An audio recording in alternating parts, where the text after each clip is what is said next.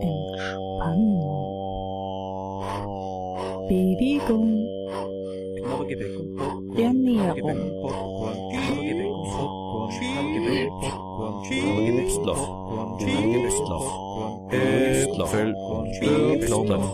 Soletti, Soletti, Soletti, Soletti, Soletti, Soletti, Soletti, Soletti, Soletti, Soletti, Soletti, Soletti,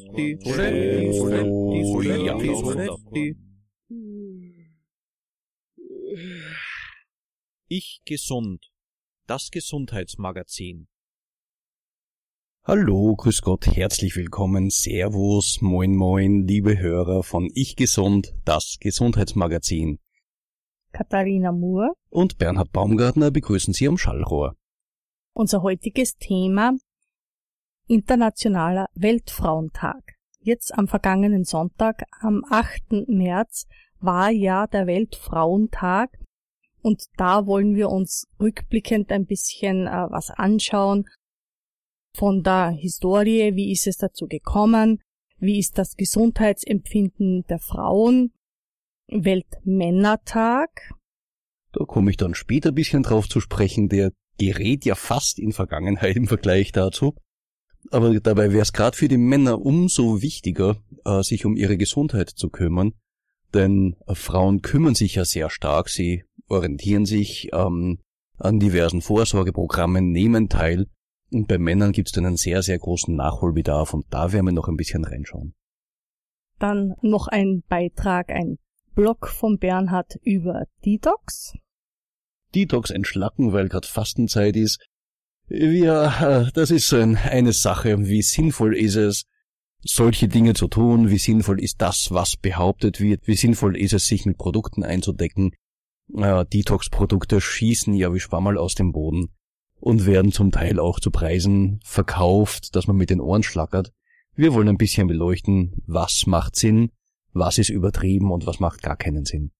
Und dazu gibt's natürlich viel Musik. Und wir starten jetzt auch gleich mit Red Roses for a Blue Lady von Dean Martin.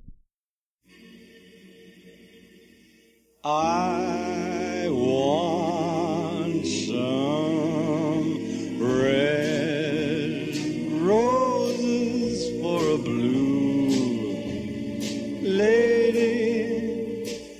Mr. Flores, take my order, please.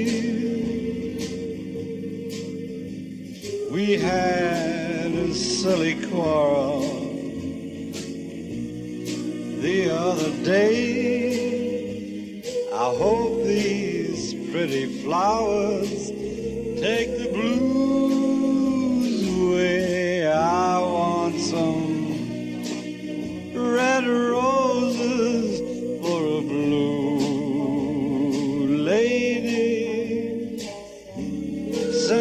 to the sweetest gal in town. And if they do the trick, I'll hurry back and pick your best white orchids for her wedding gown. We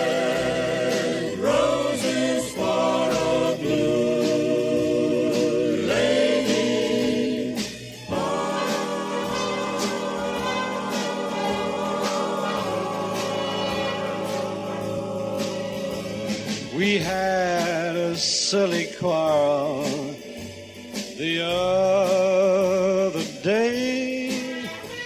I hope these pretty flowers chase the blues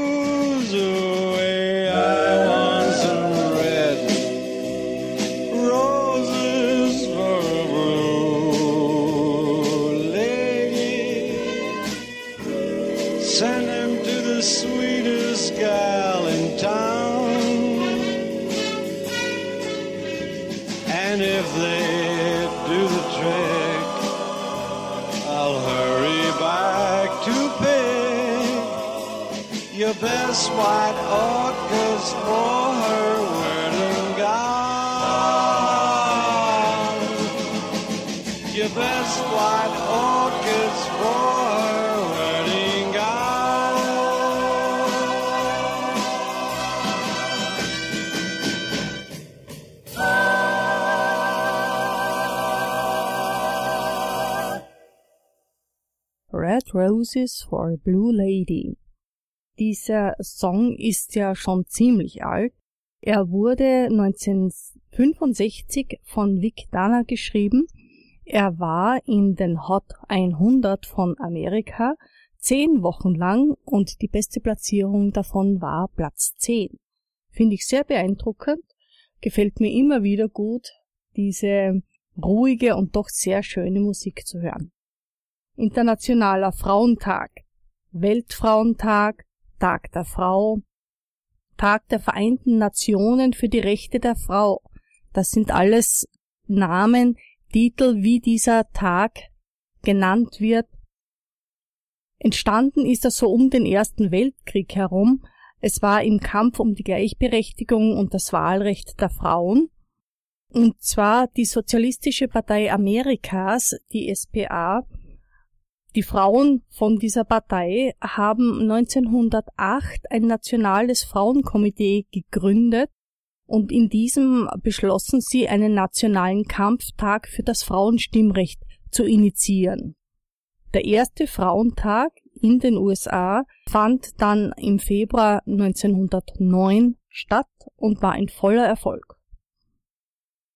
Die Sozialistin Clara Zetkin schlug auf der zweiten internationalen sozialistischen Frauenvereinigung am 27. August 1920 in Kopenhagen der äh, Versammlung vor, einen internationalen Frauentag einzuführen gegen den Willen ihrer männlichen Parteikollegen und sie ließ auch das Datum offen, wann dieser genau stattfinden sollte.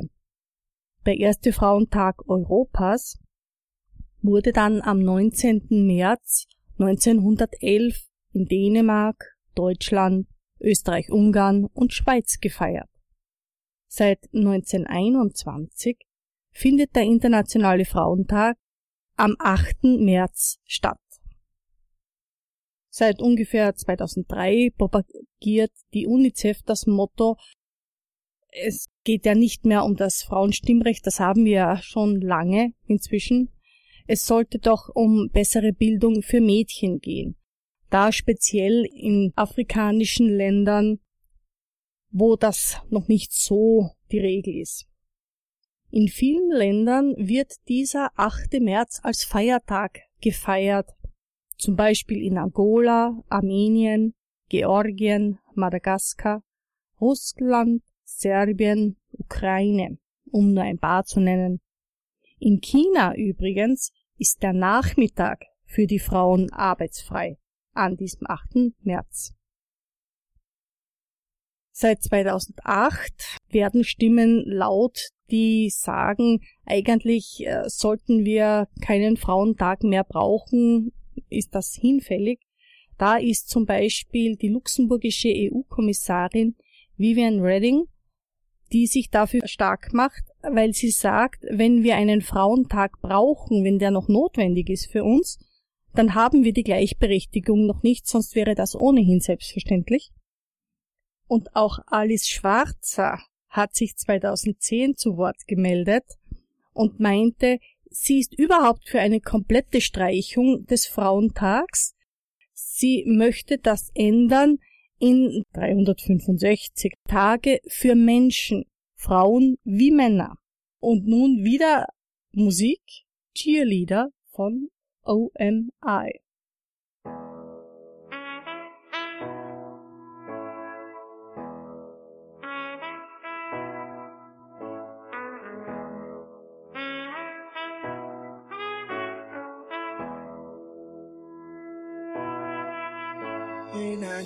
Motivation. My one solution is my queen, cause she stays strong. Yeah, yeah. She is always in my corner, right there when I wanna. All these other girls are tempting, but I'm empty when you're gone. And they say, Do you need me? Do you think I'm pretend? Do I make you feel like cheating? I'm like, myself a cheerleader. She is always right there when I need her. Oh, I think that I found myself a cheerleader. She is always right there when I need her. She looks like a model. She grants my wishes like a genie in a bottle. Yeah, yeah. Cause I'm the wizard of love. And I got the magic wand. Other girls are tempting, but I'm empty when you're gone. And they say, Do you need me? Do you think I'm pretty? Do I make you feel like cheating? I'm like, No, not really. Cause oh, I think that I found myself a cheerleader.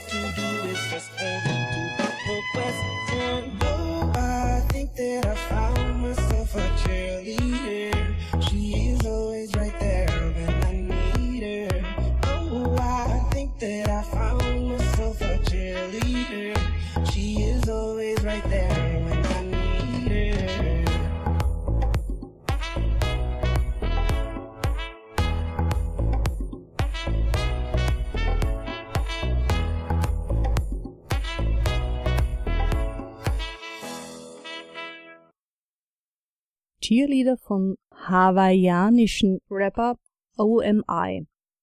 Dieses Musikstück wurde 2012 veröffentlicht und hatte wenig Erfolg, war nicht so der Geschmack der Zuhörer. 2014 hat sich der deutsche DJ Felix Jean als äh, Remix dieses Lied veröffentlicht, hat er sich seiner angenommen und äh, ein bisschen modifiziert. Und damit äh, hat das Lied die Charts gestürmt. Es war eine Woche lang in Deutschland auf Platz 1 und in Österreich auf Platz 3. Hat insgesamt einmal Gold und siebenmal Platin errungen. Das finde ich doch ganz beachtlich. Unser Thema Weltfrauentag, die Gesundheit, wie schaut's damit aus? Wo die Geschichte herkommt, wie das begonnen hat, habe ich Ihnen ja schon erzählt. Was die Gesundheit anbelangt, ist es doch meistens so, dass die Frauen mehr auf die Gesundheit achten als die Männer, wie auch der Bernhard am Anfang schon gesagt hat. Sie gehen öfters zu Vorsorgeuntersuchungen, was jetzt äh, den Brustkrebs anbelangt, Mammographie, die jede Frau ab 30, 35 das erste Mal machen soll, um dann ab 40 so ungefähr alle zwei Jahre diese Kontrolluntersuchung zu machen und einen schönen Vergleich zu vorher zu haben. Aber auch der Gebärmutterhalskrebs kommt sehr häufig vor und da gibt es sehr gute Vorsorgeuntersuchungen, um da ein bisschen zu schauen, dass es nicht zum Ausbruch kommen soll, dass man was dagegen tun kann. Da gibt's ja auch vom letzten Jahr den Medizinpreis von Hausen.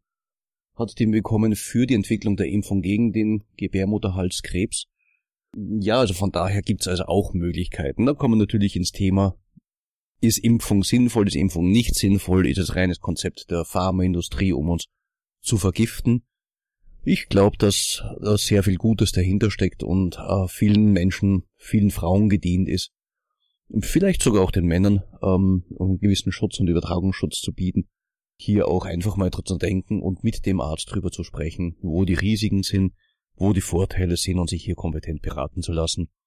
Ist sicherlich ein guter Schritt auch äh, um die Vorsorge rundum quasi zu bewältigen. Ich finde es auch von der mentalen Seite her sehr wichtig, dass die Frauen sich da mit diesen Vorsorgeuntersuchungen ein bisschen, ich sage jetzt mal, absichern. Wenn sie beruhigt ist, äh, der Arzt hat nichts festgestellt, es ist alles okay, dann überträgt sich diese Beruhigung ja auch auf den Partner und die ganze Beziehung wird dadurch doch sehr viel harmonischer und ruhiger.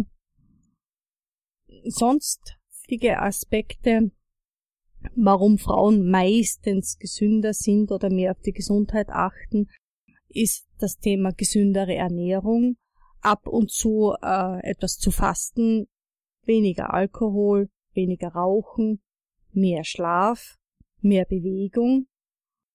Im Großen und Ganzen sind auch eher die Frauen diejenigen, die den Vorteil einer regelmäßigen Entspannung sehen und die auch da etwas für sich tun, sei es äh, mit speziellen Entspannungsübungen wie der progressiven Muskelentspannung oder Pilates, äh, Stretching, sich da etwas Gutes zu tun oder Traumreisen sich anzuhören, mitzumachen und sich da gut zu entspannen. Das sind alles so Aspekte, die in erster Linie doch eher von den Frauen ergriffen werden. Wird immer behauptet, Männer hätten keine Gefühle, stimmt gar nicht. Durst und Hunger haben sie schon auch. Jetzt, wo die Champions League auch wieder gestartet hat, sogar auch äh, Freude und Wut manchmal. Gut, gehört auch dazu. sind alles äh, Emotionen, die da ausgelebt werden können und äh, sich auch gern ausleben lassen. Hast du übrigens gewusst, dass nach einem verlorenen Fußballspiel die Herzinfarktrate steigt? Nein, warum? Weil die Leute enttäuscht sind. Das geht Mhm. tagelang, kann man auch Stresshormone messen im Blut von Männern, Mhm. äh, wenn der eigene Verein verloren hat. Bin mir nicht sicher bei den Skifahrern, ob das ähnlich ist, wenn von uns Österreichern keiner am Stockerl steht, aber dann nationweise in ganz Österreich höhere Stresslevels haben. Ich hoffe nicht.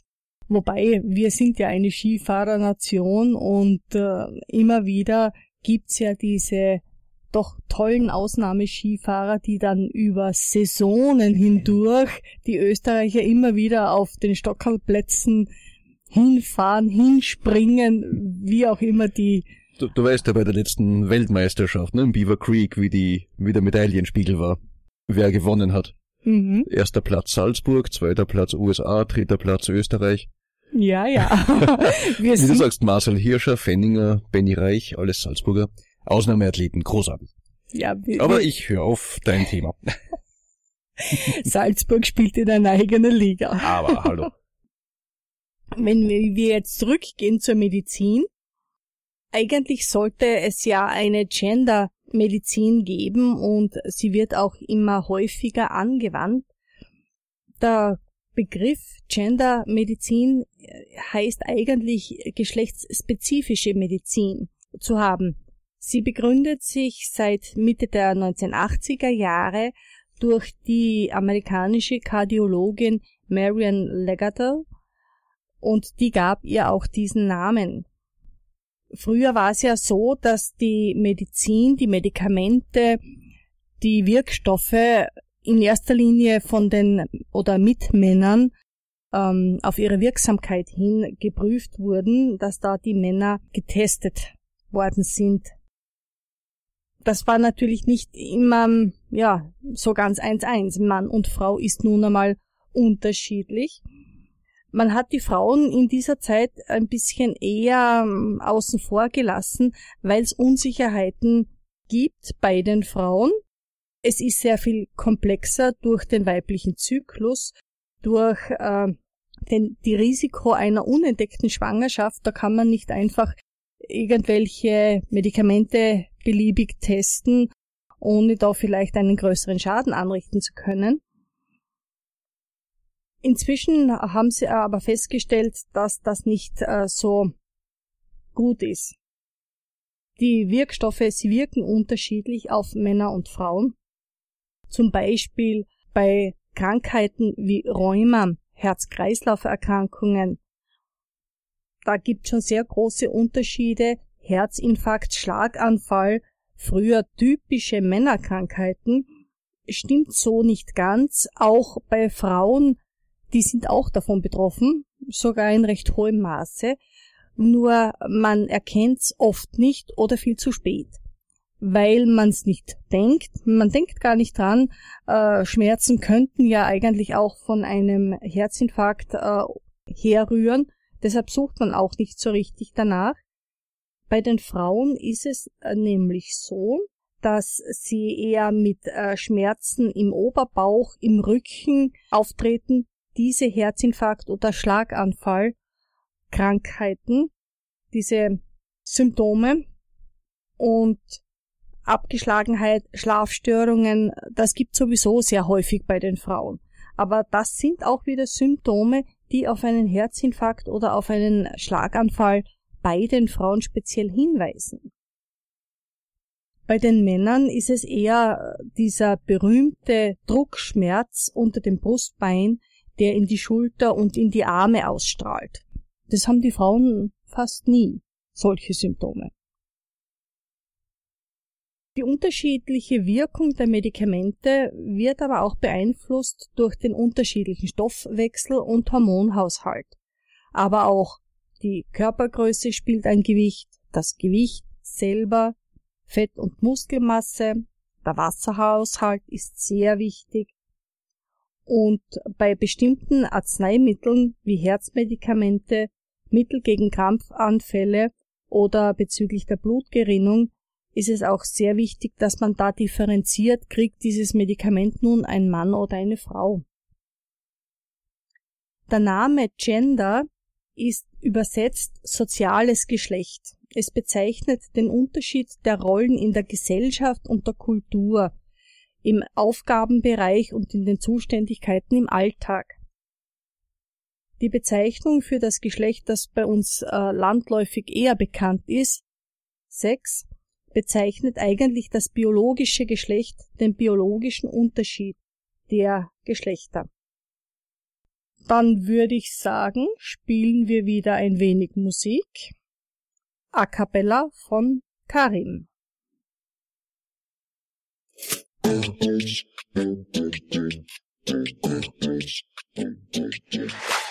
Used to be a baby, used to be a lady, thought you were the perfect lover.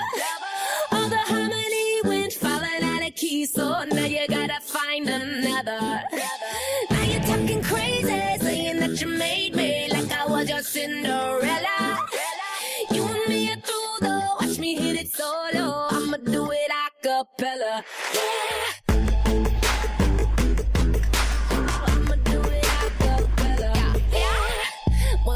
Upon a time, I met the perfect guy. He had that Colgate smile, he had that suit and tie. Mama always said, get a rich boyfriend. You don't gotta love him, girl, you can pretend. You bet I totes believed her. Yeah, every word she said. Thought he was gluten free, but all that I got was bread. Mama always said, nice guys finish last. Beat him at his own game. Honey, take the cash. And what a lucky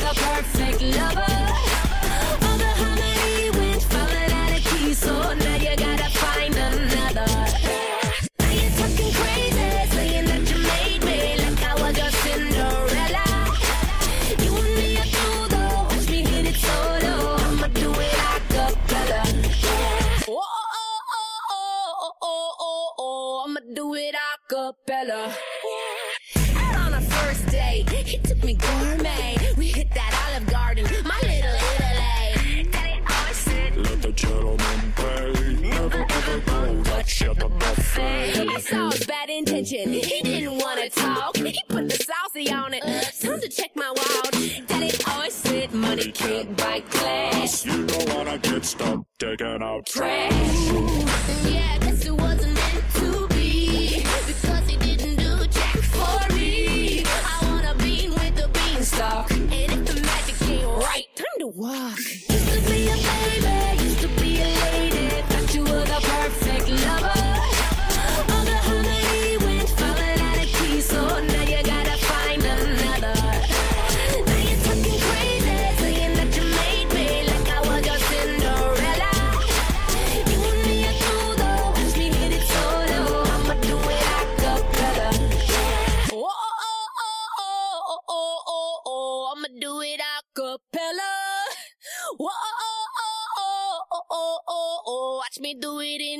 Oh, oh, oh, oh, oh, oh, oh.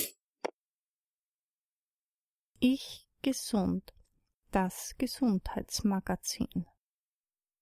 Also wir haben jetzt viel über Frauengesundheit gehört und für Frauen ist ja momentan die große Zeit, nicht nur für Frauen, auch für Männer. Fastenzeit. Das ist Zeit, man liest überall in den Zeitungen, in den Zeitschriften, in den Fitnesszeitschriften, in den Frauenzeitschriften, man sieht's im Fernsehen, man hört's im Radio, man sieht's auf Facebook. Muss ich zwischendrin atmen? Es ist momentan Zeit zu entschlacken, Zeit für Detox, Zeit zum Abnehmen. Ganz wunderbar, also wir beschäftigen uns bisher mit dem Thema speziell Detox und Entschlacken. Was hat's auf sich? Ist es sinnvoll? Ist es vollkommen überzogen oder übertrieben? Und was davon ist nun wirklich sinnvoll? Was sollte man, was kann man umsetzen?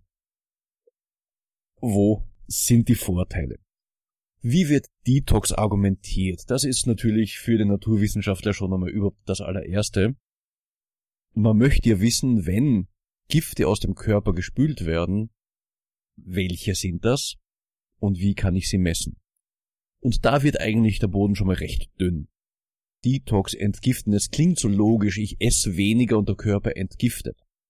Auf der anderen Seite bringe ich den Körper damit erst recht in Stress.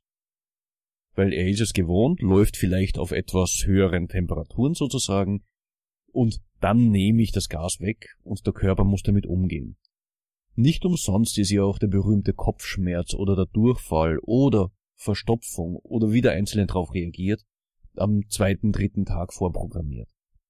Das ist auch das, was man am häufigsten liest und wo es heißt, aha, siehst du, Vergiftung. Jetzt sind die Gifte im Körper, sie kommen aus den Geweben heraus und das macht Kopfschmerzen. Sehr zu hinterfragen, also da würde ich denken, kann man getrost wenig drauf geben. Durch diese Ernährungsumstellung, der Körper wird gestresst, bekommt normalerweise wenig Zucker und hat die Zuckerreserven, hat die Kohlenhydratreserven nach einem Tag im Wesentlichen aufgebraucht und beginnt sich jetzt nach anderen Dingen im Körper umzusehen, die er verdauen kann. Fette stehen zur Verfügung, eventuell auch Proteine. Eiweißpartikel. Durch extremes Fasten kann ja auch Muskel abgebaut werden, weil der Körper sehr wohl seinen eigenen Zucker herstellen kann. Ohne Zucker geht's, läuft schlecht. Der Körper verwendet ganz gern Zucker und stellt ihn sich selber her, entweder aus Eiweiß, in dem Aminosäuren umgewandelt werden, oder der alternative Weg, Fette werden zu Ketonkörpern umgebaut und Ketonkörper wiederum können zu Zucker umgebaut werden. Das kann im Extremfall dazu führen, dass jemand, der zu einem etwas erhöhten Blutzuckerspiegel neigt, durch komplettes Weglassen von Kohlenhydraten und Neusynthese von Zucker auf höhere Blutzuckerspiegel kommt, als er vorher war. Das gibt's also durchaus auch. Deswegen, wenn jemand in eine Fastenkur geht, die Empfehlung liest man immer wieder, bitte in Begleitung eines Arztes. Das hat schon so seinen Sinn, weil es ist einfach für uns momentan nicht vorhersagbar, wie reagiert der Einzelne drauf, und der Einzelne kann durch eine Fastenkur durchaus Effekte zeigen, die eigentlich unerwünscht sind. Je früher man die erkennt, desto besser ist es.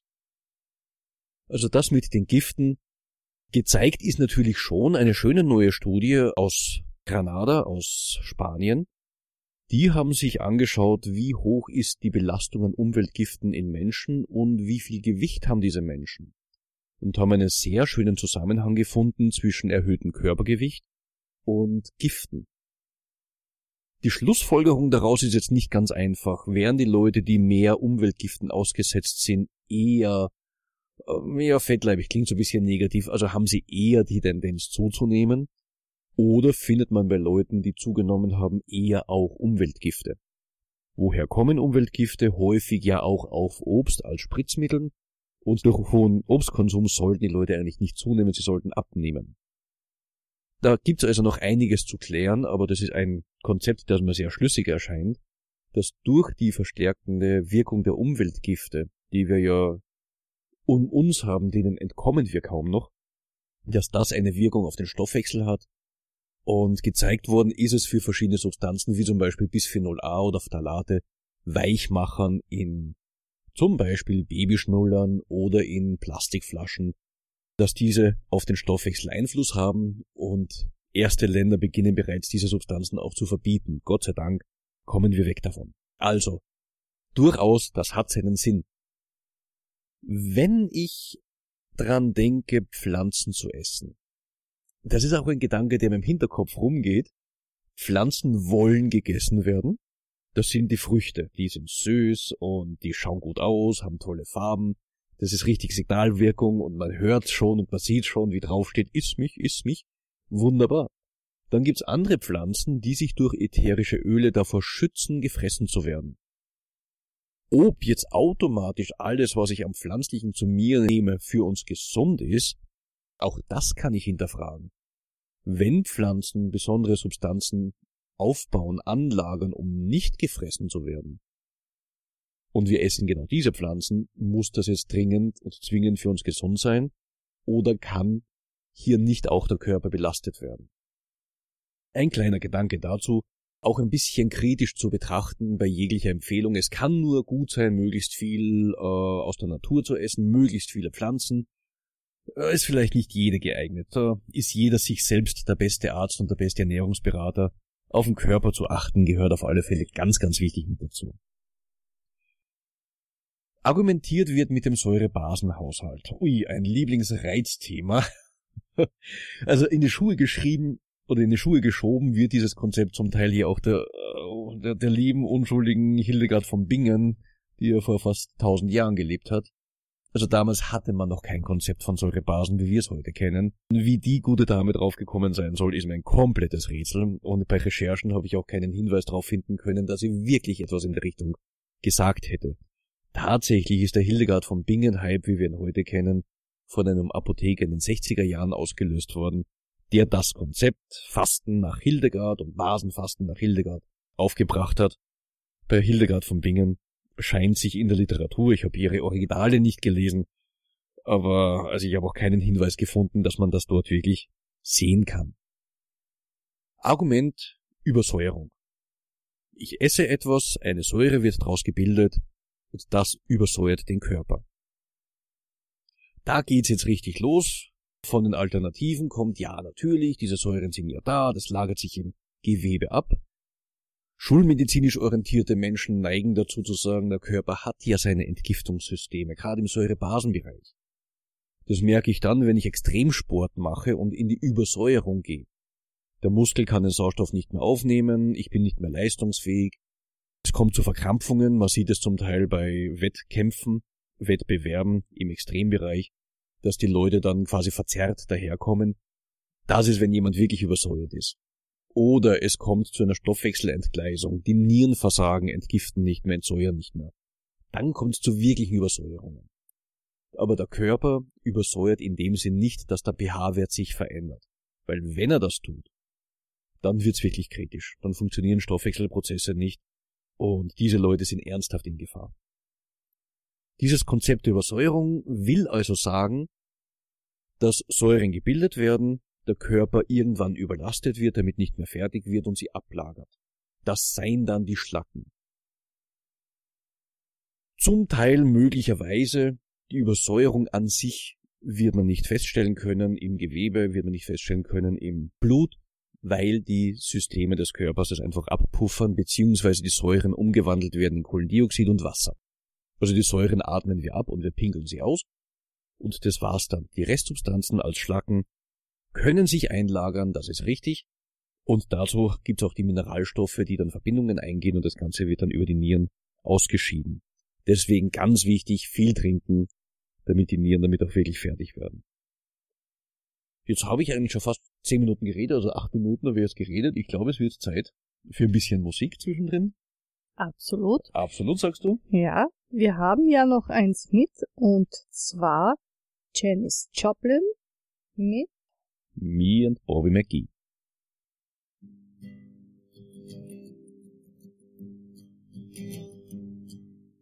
Busted flat in Baton Rouge, waiting for a train. and us feeling near as faded as my jeans. Bobby found a diesel down just before it rained and rode us all the way to New Orleans. I pulled my harpoon out of my dirty red bandana. I was playing soft while Bobby sang the blues. Windshield wipers slapping time. I was holding Bobby's hand in mine. We sang every song that Javi knew. Another word for nothing left to lose. Nothing. I mean, nothing, honey, if it ain't free. No, no. Yeah, feeling good was easy, love, when he sang the blues. You know, feeling good was good enough for me. Good enough for me and my Bobby,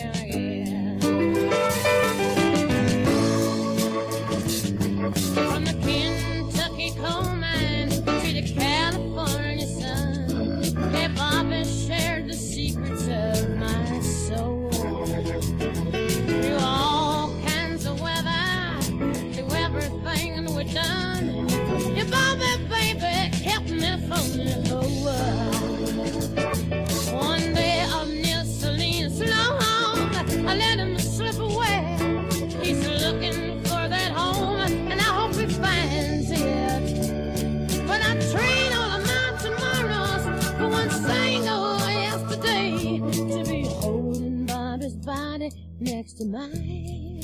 Freedom is just another word for nothing left to lose. Nothing. That's all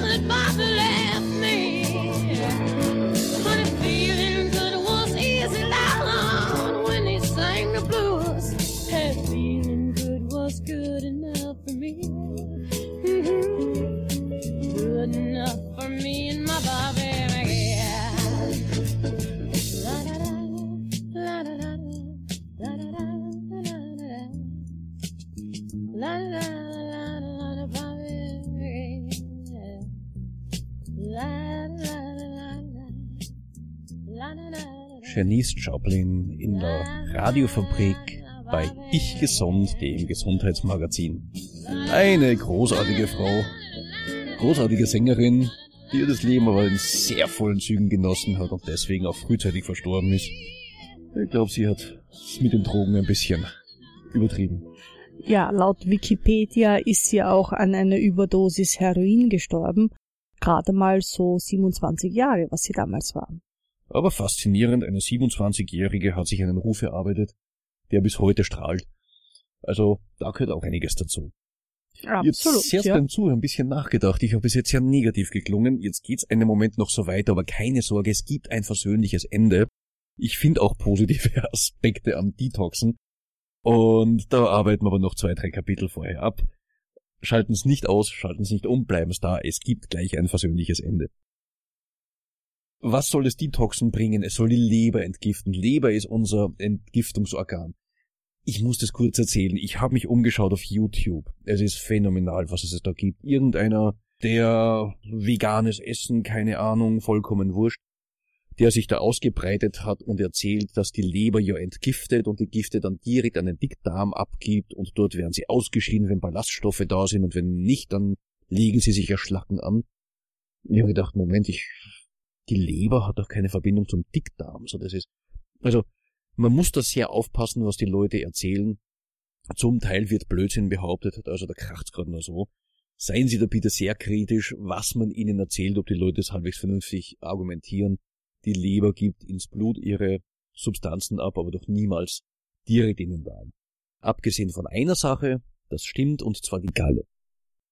Galle wird aus Cholesterin gebildet und die Gallensalze werden in den Dünndarm abgegeben und dienen dort der Verdauung von Fetten. Auch fettlösliche Vitamine werden von den Gallensalzen sozusagen eingeschlossen, die sorgen dafür, dass da kleine Kügelchen gebildet werden, Vitamin D zum Beispiel oder Vitamin E.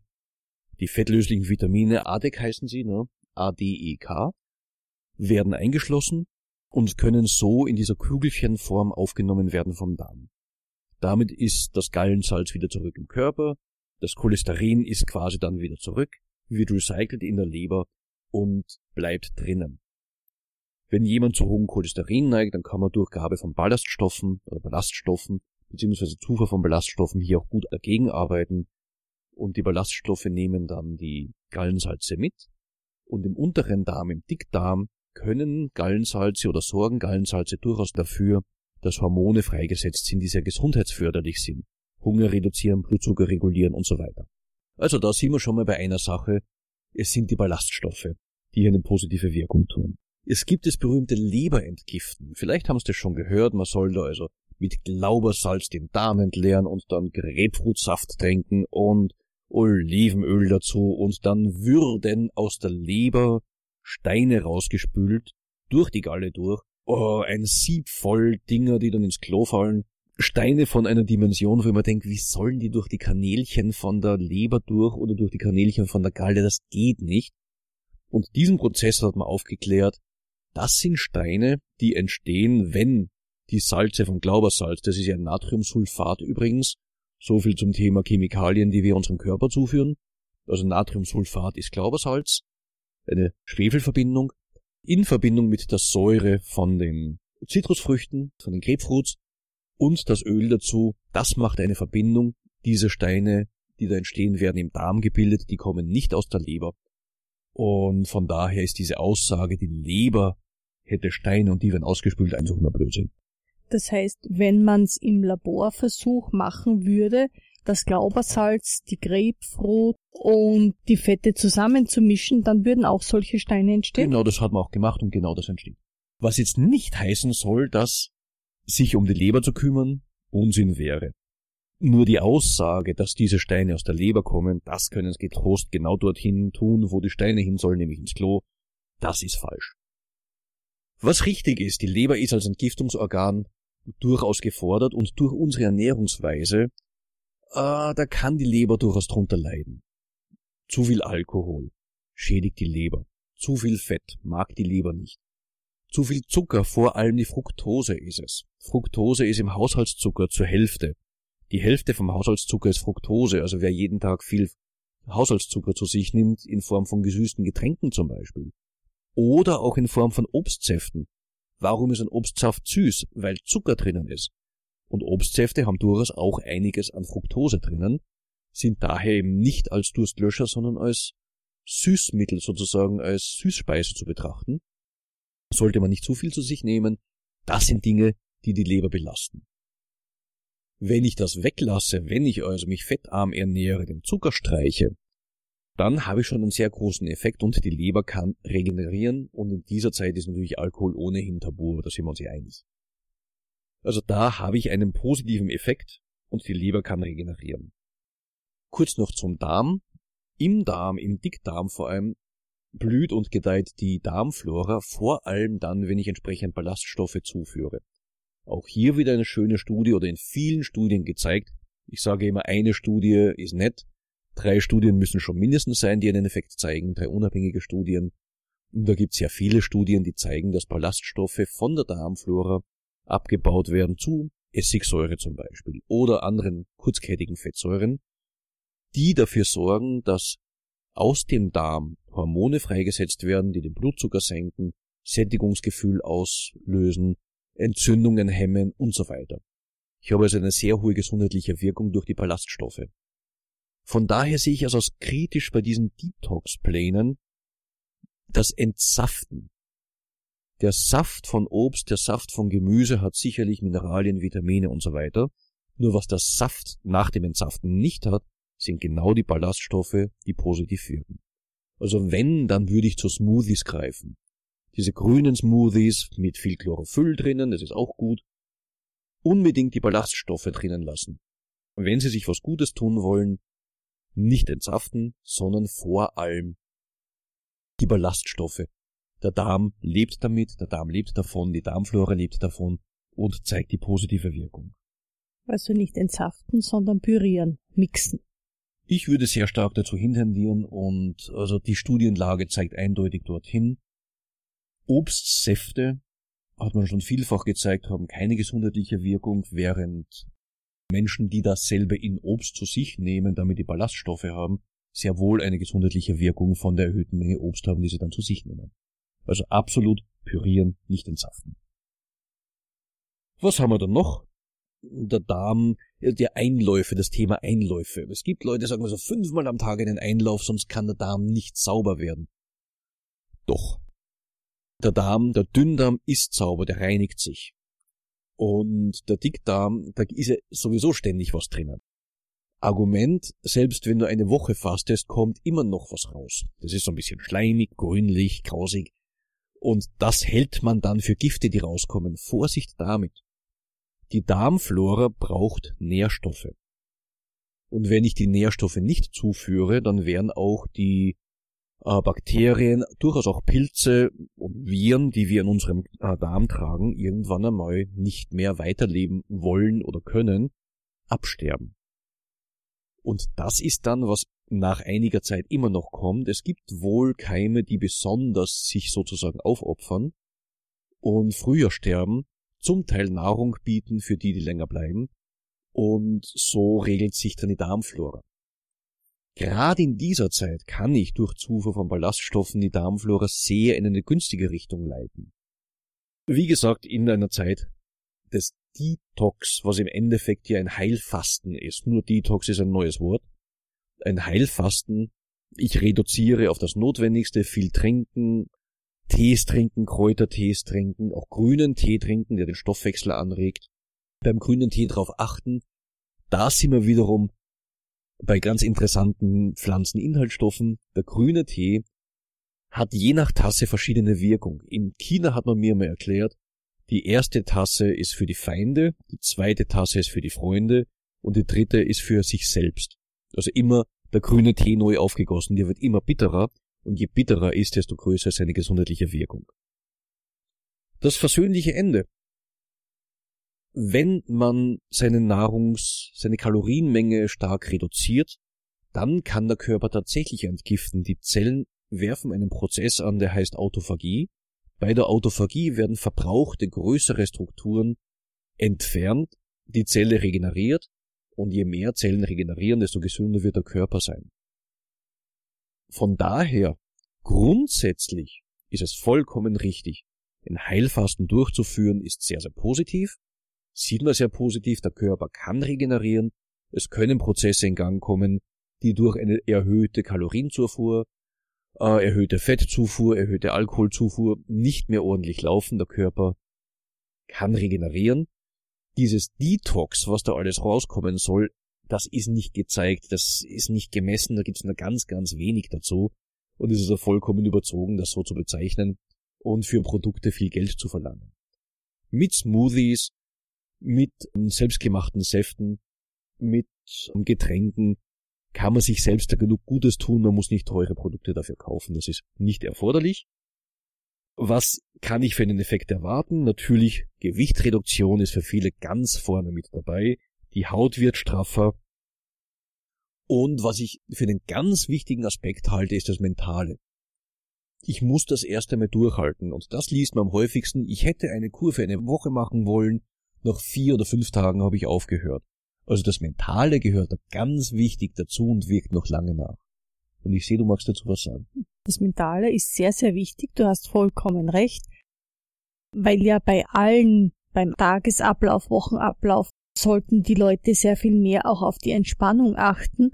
Und wie du sagst, eine Fastenkur wenn ich dem Körper Nahrung vorenthalte, ist es ja auch schon wieder in Richtung ein bisschen eine Stresssituation. Gerade dazu gehört dann noch mehr die Entspannung, dass man sich da mental stärkt und eine Auszeit nimmt und seinem Körper auch da sehr viel Aufmerksamkeit schenkt und dadurch auch wieder stärkt.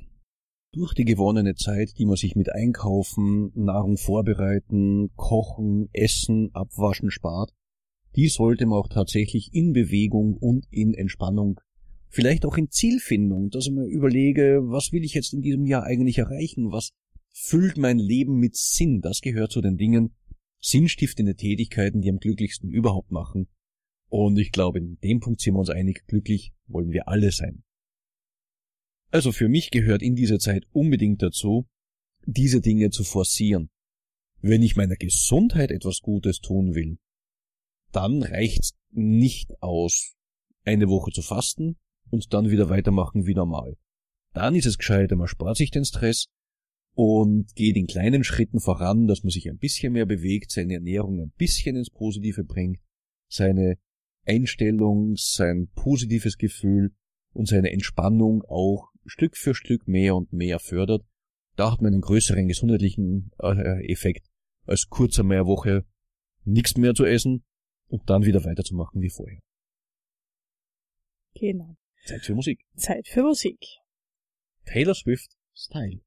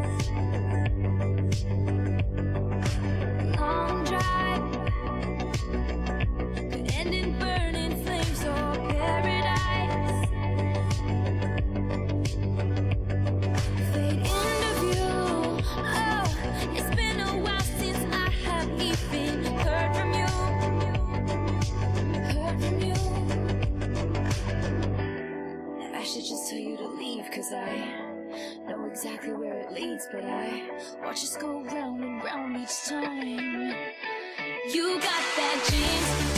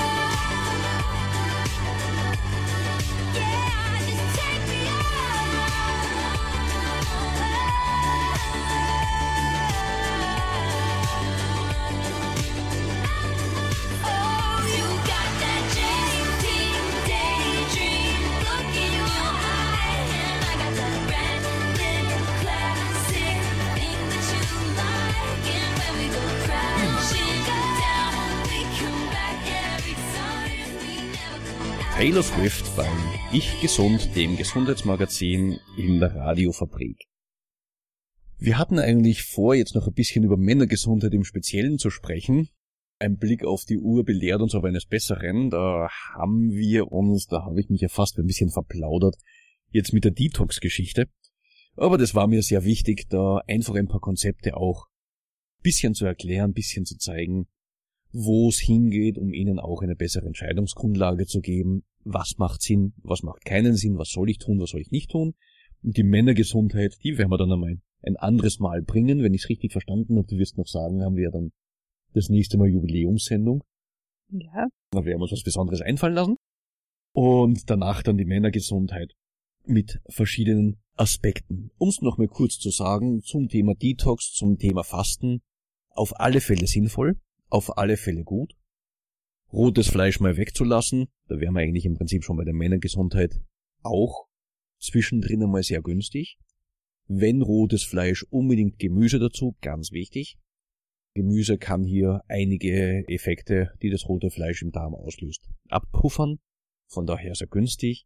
Viel trinken, wenn ich eine Fastenkur mache, mental vorbereiten, mentale Begleitung, nach Möglichkeit mit einem Arzt, Blutzucker kontrollieren, andere Blutparameter kontrollieren und mich freuen und vor allem vorher überlegen, nach dieser Zeit, wie gestalte ich mein Leben, um optimal den Effekt weiterzutragen. Ja, meine lieben Zuhörer, herzlichen Dank, Bernhard. Die Zeit ist vorbei. Ich habe nur noch Zeit, um Feedback zu bitten, wenn Sie uns Feedback geben wollen, Anregungen, Kommentare, äh, Wünsche, was Sie gern hören möchten. Das geht ganz leicht übers Internet unter www.radiofabrik.at, dann Programme, dann Sendungen von A bis Z, unsere Sendung Ich Gesund. Und da können Sie uns alles reinschreiben, was Sie gern von uns hören möchten. Morgen, Donnerstag um 9 Uhr, werden wir wiederholt in der Radiofabrik und damit verabschieden wir uns. Ja, einen schönen Nachmittag und bis zum nächsten Mal. Machen Sie es gut, bleiben Sie gesund.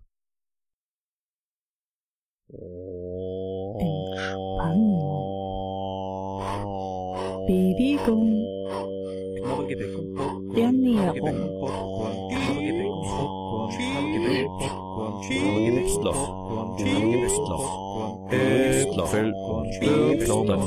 Soletti, soletti, soletti, soletti, soletti, soletti, soletti, soletti, soletti, soletti, soletti, soletti, soletti, soletti, soletti, soletti,